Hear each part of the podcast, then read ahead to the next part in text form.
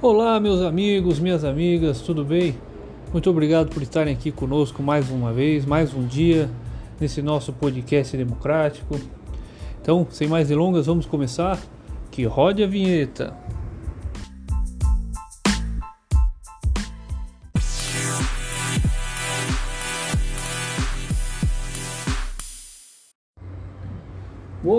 Pessoal. Eu sei, eu sei que vocês estão com muitas saudades, meu.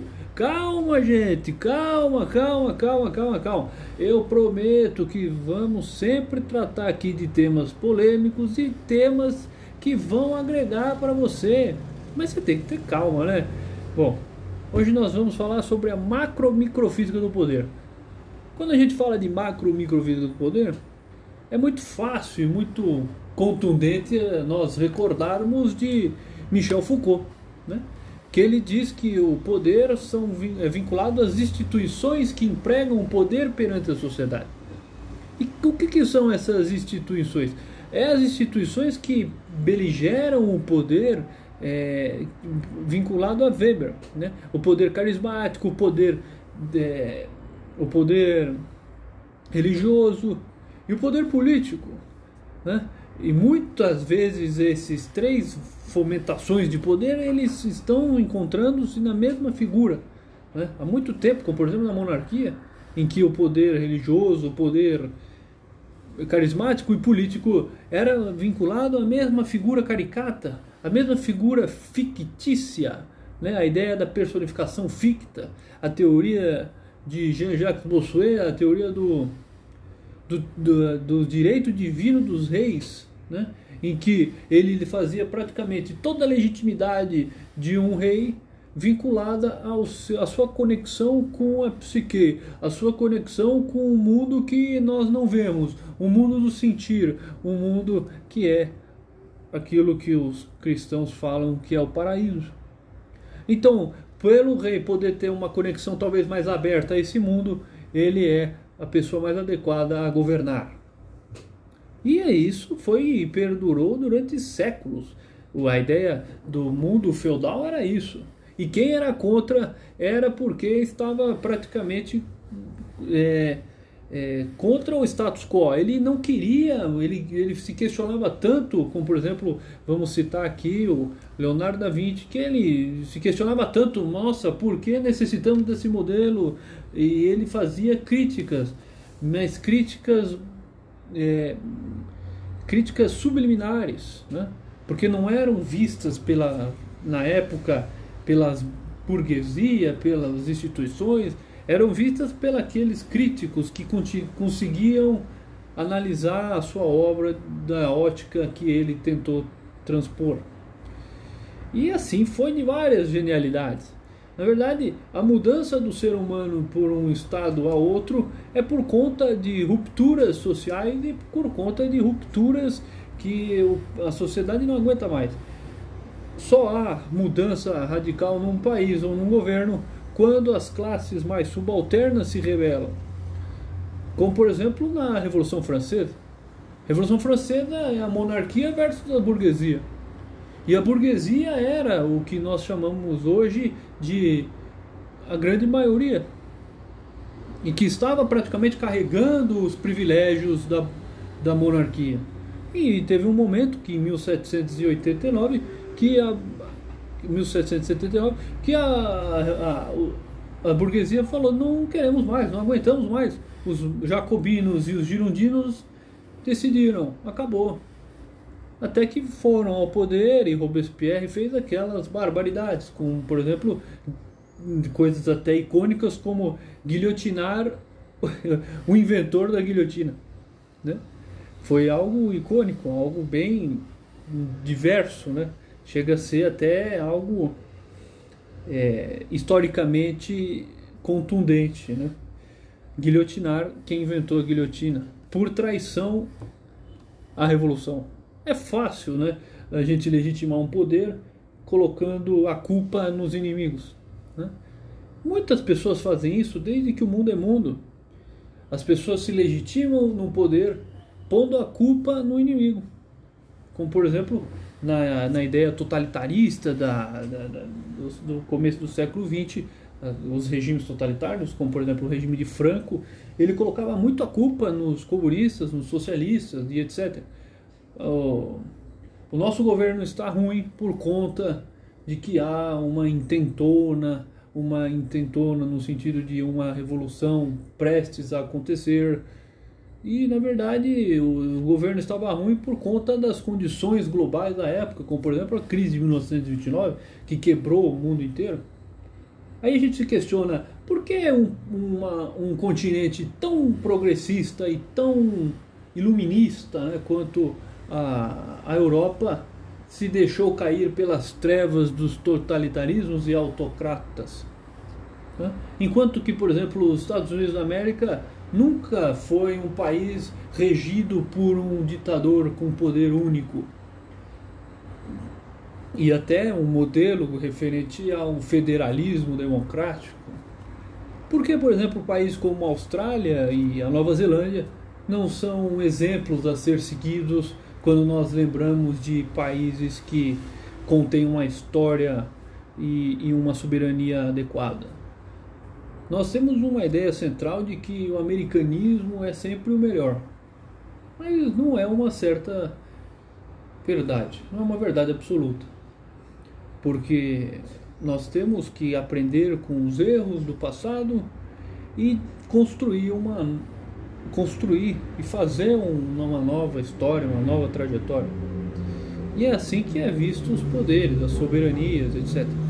Foi com essa intenção iluminista que, por exemplo, teve a, a, o Tribunal de Nuremberg.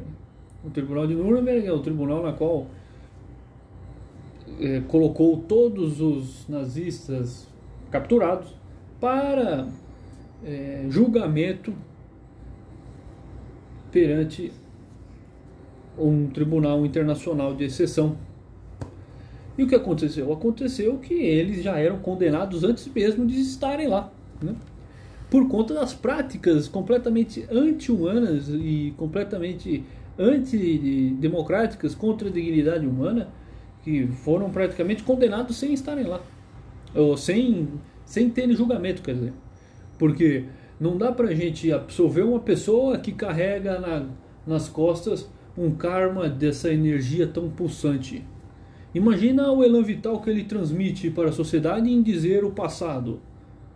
Pô, é horrível. Então é melhor a gente esquecer o passado por completo, é melhor a gente esquecer que existiu aquilo do que tentar reabsorver algo que praticamente devia ser eliminado, que é as ideias totalitaristas, as ideias autocráticas, as ideias que fazem com que o outro não tenha liberdade. E foi com esse liame, com essa intenção que tivemos várias personalidades do mundo que tentaram acabar com modelos totalitários, como por exemplo Gandhi, que tentou fazer a revolução sem mesmo ter agressividade, né? Fez uma revolução pacífica em que ele não tinha intenção nenhuma de pôr a mão em armas, não tinha intenção nenhuma de fazer uma revolução é, no sentido de pôr a mão na massa. Ele fez uma revolução social mais humanista, uma revolução uma revolução contra a Inglaterra em que ele dizia não há necessidade da gente submetermos as atrocidades dos nossos inimigos para conseguirmos os nossos direitos. Então ele praticamente dá um tapa na cara de Ehring, né? Quando Rudolf von Ehring ele relata no seu livro no seu livro Direito é uma luta, que, que ele fala que todos os direitos que nós conquistamos hoje é por conta de um passado de luta e de perseverança dos nossos antepassados, ancestrais, etc.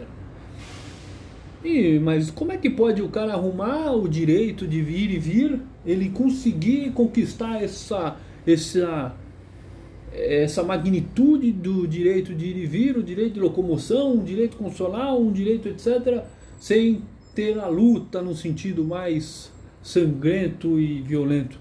Foi num método pacífico. E é muito difícil essa, essa metodologia. Tanto que nos Estados Unidos, na década de 60, tinham dois duas personalidades que lutavam a favor da igualdade afrodescendente, que foi o Malcolm X, né? Malcolm X, Malcolm X, né? e o o Martin Luther King, duas personalidades antagônicas, mas com o mesmo propósito. Porque um acreditava que tinha que pegar em arma, tinha que fazer o seguinte, eles têm que aceitar a gente e é agora.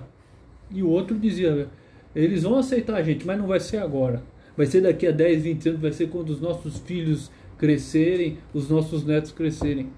E é difícil ter essa complexidade e esse estado de espírito para gente para entender de que a mudança que a gente faz hoje não é para a gente, é pro é pro próximo, é para a próxima geração, é pro é pro filho, é pro neto, pro sobrinho. É complexo, porque isso é a sociedade. Que a sociedade hoje ela é muito mediatista, é uma sociedade em que num clique de apertar de um botão de um celular, ele consegue fazer uma compra ou uma transação milionária num banco, num banco da Nova Zelândia ou na, no, na Suíça. Então ele quer sempre o, o, o que ele procura é o é sempre o imediato, é sempre o agora, o e-commerce, etc. Ele não consegue esperar. Imagina, pedir para uma pessoa aguardar que ela vai ter esse direito, mas não vai ser agora, vai ser daqui a 10, 20 anos. A pessoa praticamente fica doida, porque como assim daqui a 20, 30 anos? Eu quero agora, eu quero usufruir do meu direito agora. Né? É uma ideia até da cultura é, islâmica, né? porque a pessoa com a fé é, a fé xiita, né, a fé mais tradicional, mais radical, ele na verdade ele, ele luta pela causa que eles acreditam, não porque ele quer algo em vida, ele quer algo em morte. Ele acredita que pondo a vida dele em risco em prol de um coletivo que ele crê, ele vai ter regalias e privilégios, aquilo que não teve em vida, e que ele vai ter na vida eterna. E é muito doido pensar que uma, um ser humano em pleno século XXI, uma ideia, um século do racionalismo, do método científico, um, um século que a gente pode debater e dialogar com mais liberdade, a pessoa ela se submete a certas, a certas conexões e, e, e prisões que, que algumas instituições proporcionam. E essa é uma delas. Né? As instituições, ela, se você segue e arrisca todas as dogmáticas, ela te aprisiona num mundo que não existe mais. Num mundo em que a gente tem que viver somente pensando pensando no, no, no nosso, não no coletivo, pensando que a gente não pode fazer algo a mais. Porque se você pensa que a sociedade ela muda a cada segundo, a cada instante. A gente ouve palavras e nomes e letras em que a gente nunca pensou. Por exemplo, hoje existe identidades vinculadas a gêneros que a gente há 10, 20 anos atrás nunca pensou que existiria. Agora estão modificando até a conjugação verbal, né? colocando novas impregnações para que as pessoas se sintam incluídas nos vocabulários, na gramática. E isso é o mais aceitável na sociedade de hoje, não do amanhã. Em que cada vez mais os seres humanos se sintam incluídos. Os seres humanos se sintam parte de algo. Porque a pior coisa é quando nós podamos ao invés de plantar. A pior coisa é quando a pessoa ela acredita em algo e descobre que a maior crença que ela teve na vida não foi absolutamente nada porque não existiu aquilo. Foi uma falsa ilusão de que um dia ele poderia ser aquilo que sempre quis. Então, essa é a, essa é a sociedade que a gente vive. Uma sociedade que é regada, né, regada no sentido de regar mesmo, com pitadas de hipocrisia em que uma pessoa que nasce numa determinada classe social ela tem mais privilégios somente por ter nascido naquela classe social. Nós vivemos num mundo em que a política é para poucos e não para todos. A gente tem a falsa ilusão de que você faz parte sim do modelo democrático, porque você vota, mas acaba ali, porque você não tem mais função nenhuma durante quatro anos. Porque mesmo que você cobre o seu representante, ele pode simplesmente, simplesmente ignorar todas as suas solicitações e ser reeleito, porque ele consegue fazer parte do sistema. Porque o sistema ele reelege as pessoas mesmo sem ter muito voto, que é o famo, aquelas contagens, né? o partido, etc. Então, a gente, na verdade, faz parte de um pequeno mecanismo que se chama sociedade. A gente faz parte de um pequeno mecanismo que, aparentemente, quanto mais tempo passa, mais esse mecanismo fica arriado e ele, não, ele fica fechado, ele fica forte. E a gente nunca vai conseguir mudar esse mecanismo porque a gente está girando para o lado errado. A gente tem que girar para o outro. Uma sociedade em que quando vê uma pessoa morrendo de fome, uma criança morrendo de fome, ela não faz absolutamente nada, porque ela pensa, eu pago meus impostos, eu não tenho dever, eu, não é minha obrigação, eu poderia ajudar, mas e, eu, e os meus? Eu tenho filhos, eu tenho netos, eu tenho sobrinhos, eu tenho isso, eu tenho aquilo. Se eu der esse pedaço de pão para essa criança, eu não vou ter o que levar para minha casa. E a pessoa morre de fome no dia seguinte e você ouve nos jornais Aí você bate no seu coração e fala: Nossa Senhora, por que será que nenhuma pessoa ajudou essa criança? Sendo que você no dia anterior passou por essa criança e praticamente a ignorou. Né? Mas não é culpa sua, ou culpa minha, ou culpa de ninguém. A gente foi moldado para pensar de que eles podem se virar sozinhos. Faz parte da sociedade. Cada um tem que se cuidar dos seus respectivos problemas. E esqueçam que existem os problemas alheios. Né? Ah, a gente paga imposto porque o, governador, o presidente, ou sei lá quem for o governante, o, o monarca, não resolve a pobreza. Porque muitas vezes não convém. Afinal, o que, que um deputado vai ganhar fazendo projetos de lei para erradicar a pobreza no país? Ele vai ganhar voto? Ele vai ganhar investidores para a campanha? Poucos, eu garanto. Porque que, que um grande investidor vai querer um deputado que, ao invés de propor medidas e leis que, projetos de leis que diminuam a carga tributária, vão, vai propor um projeto de lei que aumenta imposto aos ricos para suprir uma necessidade social aos que morrem de fome. É só uma, é só uma provocação social, vamos dizer assim não é defendendo uma coisa ou outra, defendendo o imposto de grandes fortunas ou criticando a hipocrisia social. É só um, uma provocação de que a gente cada vez mais estamos nos preocupando com prioridades que não são benquistas perante a, ao mundo que há de vir, vamos dizer assim. Porque uma vez conversando com, com um colega, um amigo, no leito, ele estava bem velho de idade, e eu questionei falei, porque ele sempre teve uma vida adequada, boa, mas ele faleceu de um jeito humilde. Teve oportunidades de roubar, de, de ser corruptível, mas nunca foi. Aí uma vez questionei e perguntei: você se arrepende de tudo isso que você fez em vida? Você poderia talvez estar milionário agora? Ele me respondeu com a seguinte frase: né?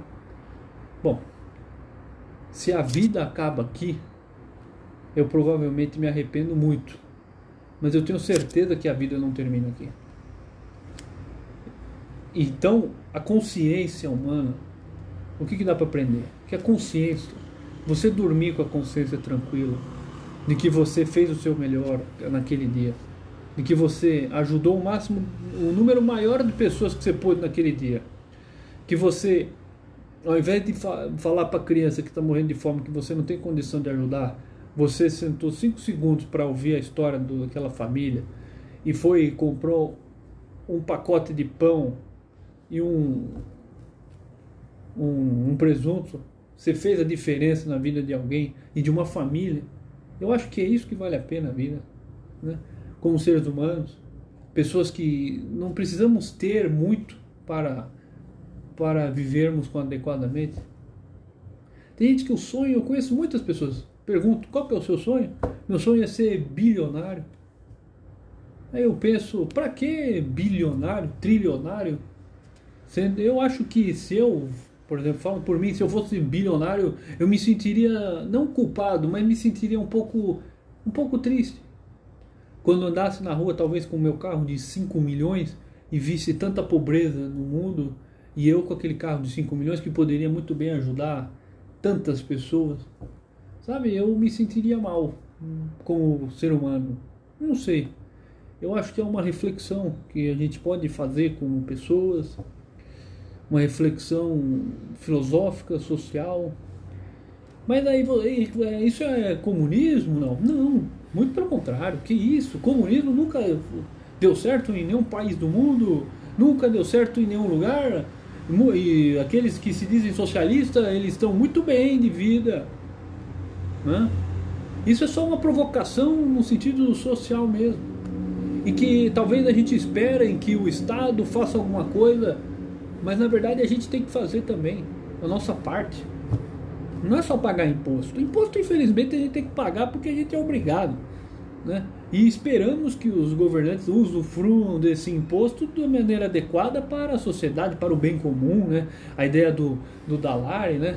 de que a soberania ela é vinculada ao bem-estar da sociedade, do coletivo. Então a gente tem essa crença, a gente tem que acreditar de que todo mundo age de boa fé, principalmente o Estado. A boa fé objetiva do Estado, pô. Né? Infelizmente a gente tem que acreditar. Senão a gente vai começar a desconfiar, desconfiar, e isso não é adequado. Mas que a gente tem que começar a ter um carinho maior com os seres humanos, nós temos. Com os animais, com os bichinhos. Tem gente que maltrata bichinho, pô. Entendeu? Tem gente que tortura, essas coisas, e o ser humano tem ainda uma. É primordioso que se fala que o ser humano ele tem esse negócio meio neandertal, algumas pessoas, de que tortura o, ser, o bichinho e ainda sente o sadismo e sente prazer nisso. Isso psicologicamente se chama. É, Freud definia isso em. Né, o ser humano, na, na, na sua consciência, tem três vertentes: né? ID, ego e superego. Isso é uma, uma bestialização, uma marginalização do ID, que é onde o nossas, nossa consciência, não, onde os nossos sentimentos se encontram. Né? E esses três vertentes, ID, ego e superego, ficam a todo, a todo momento, a todo custo, se relacionando entre si. E nós não podemos ter um maior que o outro. O ID não pode ser maior que o ego, o ego não pode ser maior que o superego. Tem que, os três têm que ser harmônicos é que nem o, é praticamente igual os três poderes. Né? Eu acho que eu acho que que Freud, Carl Jung todos esses esses é, esses filósofos, né? esses grandes filósofos da humanidade, eles quando pensaram nisso devem ter lido lá o o Montesquieu, né? Montesquieu, porque eles falam a mesma ideia da sinergia, pô. Entendeu?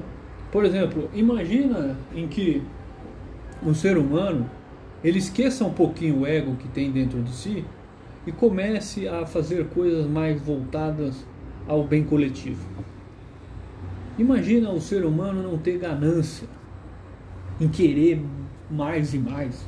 Eu conheço pessoas que compram coisas pela internet e no dia seguinte já quer comprar outra coisa. Né? Tem gente que troca o celular anualmente. Né? Todo ano troca o celular. Por quê? Porque a gente vive naquela ideia que está bem descrita pelo Luiz Pondé no livro é, Marketing Existencial, de que o ser humano é uma bolha vazia, cara. O ser humano, na verdade, é uma bolha vazia que tenta encher a sua, a sua, a sua falta as suas pendências, né? os seus traumas, tenta esquecer todos os seus traumas com, com o ter, com quanto mais ter é melhor. Né? Por exemplo, tem gente que gosta muito de ter né? e esquece de viver. Aí quando percebe, passou 20, 30 anos e a pessoa está buscando a sua alegria e, e ele não chegou, ele não aproveitou, ele não viveu. Aí o que, o que, o que acontece? arrependimentos. Devia ter dado um abraço na minha mãe, no meu pai, na minha família, no meu filho, na minha, na minha filha, no dia que eu tive a oportunidade. Devia ter viajado mais, devia ter feito o curso que eu queria, eu devia ter falado aquilo para aquela pessoa. Aí quando vê que passou tanto tempo, já não vale a pena. E é por isso que o retrovisor do carro, para a gente ver o passado, é pequenininho e o para-brisa é gigante. Porque a gente tem que ver o hoje, tem que viver o agora também. Ah, mas e o futuro? Pensa no futuro, mas o futuro é a somatória do presente. Se você não viver muito bem o presente, você não vai ter um futuro. Né? Ah, mas e o passado? O passado é bom lembrar, mas de vez em quando. E eu não, eu não recomendo você lembrar do passado num domingo. Porque num domingo depois do Faustão ali. Não, Faustão acabou, né? Depois do. É, daqueles programas de domingo, né? Sei lá, Luciano Huck. Né? Não, não vai pensar no passado depois do programa do Luciano Huck no domingo. Porque você vai entrar numa crise existencial. Aí é melhor você fazer de conta e dar valor ao que você tem agora. Entendeu? Se você tem um cachorrinho, abraça o cachorrinho naquele momento. Se você gosta, vai no parque, se divirta, viva. E não esqueça em que, de que a sociedade que vale a pena não é aquela que está inscrita em várias teorias de, sei lá, de Carl Schmitt, de Karl Marx, Mises, eh, Adam Smith, a, a, a, ideia da mão invisível. Não, a, a, a sociedade perfeita ela é aquela em que os cidadãos, a sociedade, os indivíduos aceitam as suas respectivas imperfeições e buscam melhorá-la. E buscam ajudar o próximo. Devia ser até uma norma constitucional. Devia ser uma, um, devia estar na Constituição Federal, artigo 6 que fala sobre os direitos sociais, né? Devia estar lá em um canto ali, põe uma linha, sei lá, joga lá. Todo ser humano tem o dever de ajudar o próximo. Né? Se bem que está lá, ajudar o desamparado, né? Mas isso aí não, não, efetivamente não está sendo bom não põe uma linha a mais ali, joga lá na Constituição, é, ajudar o próximo. Tem que estar escrito isso, tem que tira o preâmbulo. É, ah, eu acrescenta no preâmbulo lá, ah, Deus pela misericórdia lá que fez a Constituição, tal, aquele preâmbulo lá, põe lá. Todo cidadão brasileiro tem o dever constitucional de ajudar o próximo, pelo menos uma vez, duas vezes por semana. Né? Tem que ajudar uma ONG, tem que fazer uma caridade, Pô, o cara tá cheio de roupa aí no, no guarda-roupa, pega as roupas, entrega para uma pessoa que precisa aí, que eu tenho certeza que você vai fazer a diferença, rapaz. Você vai fazer a diferença não na sua vida, não, mas vai fazer a diferença naquilo que vale a pena, na vida dos outros, na vida daquele que precisa. E, e isso é, é a mais pura filosofia. Né? É a mais pura filosofia existencialista. Né? Porque muitas pessoas que entram em crises existencialistas, na verdade eles não estão em crises. Eles estão buscando o verdadeiro eu. Nossa, mas eu sempre vivi assim e eu, na verdade, estava vivendo numa máscara. É. Mas tira a máscara. Tira. Vive como você mesmo. Que você vai descobrir que a melhor forma de viver é ajudando o próximo. Ajudando com os problemas. Ajude no trabalho. Ah, o cara não consegue resolver. Você sabe resolver? Põe no peito e resolve, pô. Né? E outra coisa, não só no, no trabalho, na igreja, se você tem uma instituição, se você vê alguém lá precisando de ajuda, uma caridade, ajuda. Que eu tenho certeza que você vai receber o dobro, o triplo, não da, da divindade, da metafísica, não, da vida mesmo. A vida vai sorrir para você. E quando a vida sorrir, você dá um sorriso para ela, em que vocês vão se conectar de uma tal forma que você vai sempre prosperar e viver com total magnitude e a sociedade tende muito a crescer quando isso acontece. Bom, eu falei demais, falei de temas. Eu queria falar mais aqui, mas eu tô vendo que já tá 29 minutos, cara. Aí eu falei, bom, vou parar por aqui. Mas isso é uma pequena provocação do dia, vamos dizer assim, em que a gente não pode esquecer a nossa essência como ser humano. Ah, o, o natural, né? Não, não. Esquece esse negócio aí. Esquece teoria, cara. Use natural, use positivista, Estado, liberalismo. Esquece tudo isso. Viva, viva aquilo que você é e ajude o máximo possível de pessoas. É isso, é o segredo da vida. O segredo da vida é esse. Ajudar o máximo de pessoas. Em todos os lugares que você tiver. Seja aquilo que as instituições ensinam, né? seja a luz que falta em ambientes nebulosos. Né?